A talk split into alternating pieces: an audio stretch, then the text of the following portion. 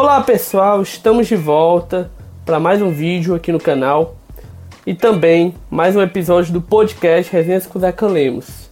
E hoje eu volto a trazer para vocês mais uma resenha literária.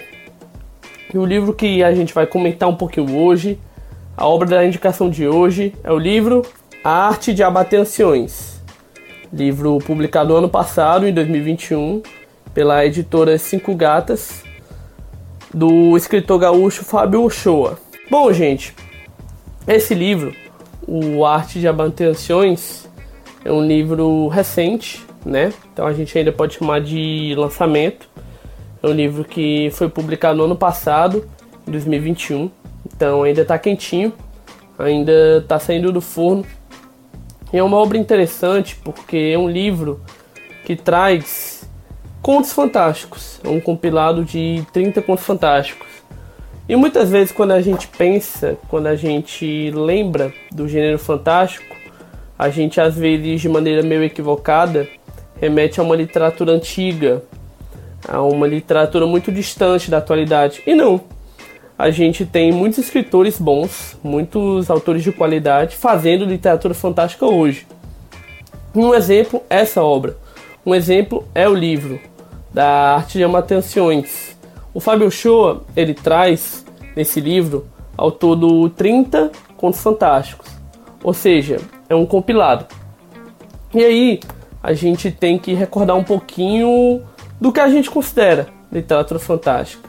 Afinal, ela se caracteriza por uma literatura de histórias em que é permitido, em que é possível, em que existe liberdade para se extrapolar o real, por meio de elementos mágicos, por meio de elementos sobrenaturais. A ideia a gente pode pensar em várias coisas, a gente pode pensar em monstros, a gente pode pensar em locais fictícios, a gente pode pensar em coisas imaginárias, em infinidade de situações. E aí, o livro do Fábio é muito interessante porque ele explora muito bem, de maneira bem livre, de modo bem experimental, as possibilidades da literatura fantástica. São contos bem heterogêneos e de diversas temáticas que transitam muito bem entre o que é ficção, entre o fantástico e a realidade. Daí a gente tem várias histórias. A gente tem histórias de mundo distópico, histórias que versam sobre imaginações de vida extraterrestre. A gente tem histórias comuns, histórias de protagonistas comuns do mundo palpável mesmo. A gente tem, por exemplo, histórias de músicos como protagonistas. A gente tem narrativas em que o personagem é um frequentador de sebos que começa a lembrar da sua vida, começa a recordar, e daí tem lá seus dilemas existenciais. A gente tem histórias que exploram memórias. A gente tem histórias que exploram a questão da relação pai-filho, a questão da paternidade. Então são muitas possibilidades. São muitas temáticas abordadas. E aí eu falo que é um livro muito heterogêneo. É bacana porque a gente sempre se surpreende não é uma narrativa sacal, não é algo previsível, que você sabe que vai acontecer e que já está tudo ali entregue pela cartilha, pelo estilo do autor, porque é um estilo que transita entre muitas características, entre muitos pontos diferentes. A gente tem textos, por exemplo, que transmitem muito um, um sentimento de bom humor, quase de comédia. Já tem outros textos mais sérios que se aproximam mais de um suspense. Tem outros também que utilizam bastante da ironia. É, tem outras narrativas que a gente já sente muito parecido com textos de autores mais clássicos da literatura fantástica, como a gente tem o, o H.P. Lovecraft, que inclusive é uma referência do autor, essa questão da atmosfera do terror, do sobrenatural. E é importante falar que é um livro que ele bebe de fontes muito boas. O autor ele tem referências culturais excelentes, seja em termos de literatura, seja em termos de música, seja em termos de cinema. Então é um livro que também funciona muito como uma viagem. É um passeio cultural. A gente conhece muita coisa, a gente relembra muita coisa. Então dá para notar que o Fábio ele tem um repertório muito bom e que ele consegue canalizar é, de maneira bem acertada, de maneira bem categórica esse repertório nas histórias dele. E são histórias que algumas são mais densas, algumas versam sobre temáticas mais complicadas, mas são sempre leves, são sempre fluidas. E aqui eu destaco o texto dele, que é muito conciso. É um texto muito direto ao ponto.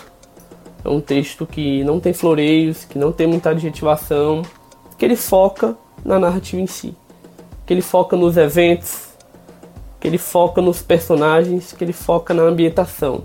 E tudo muito bem construído. Outro ponto também a se destacar é o trabalho gráfico do livro, que é muito bem feito. A gente tem cada conto do livro do Fábio, Arte de Atenções, uma ilustração. Uma ilustração geralmente de uma pessoa, é, de um lugar, de determinado personagem, enfim. Alguma questão, algum ponto que remeta àquela narrativa que faça parte é, daquela história. E a gente podia esperar diferente, né? Ao final, o autor ele tem formação em cinema e desenho e também computação gráfica.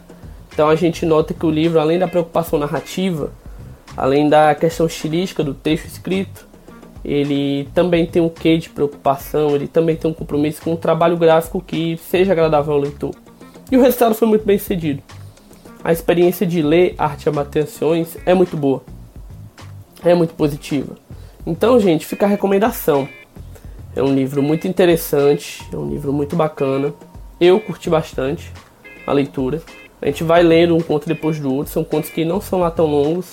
Eles variam. Alguns têm duas, três páginas, outros chegam a cinco, seis, por vezes sete, oito. Mas passa muito rápido. Porque é muito bem concatenado, é muito bem construído. Ele não exagera na descrição. Ele não exagera na linguagem. Ele fala o que tem que ser falado. Ele fala o necessário para a narrativa se desenvolver. Fica a dica, eu gostei bastante. Se você curtiu o livro, curtiu a temática, se você gosta de literatura fantástica, se você gosta de uma leitura mais experimental, que explore as possibilidades da literatura, da leitura, você vai gostar bastante. Eu vou colocar aqui no link da descrição do vídeo e também no podcast o link para quem quiser adquirir a obra. E é isso, um grande abraço a todos e estamos juntos. A gente vai se vendo, a gente vai se falando.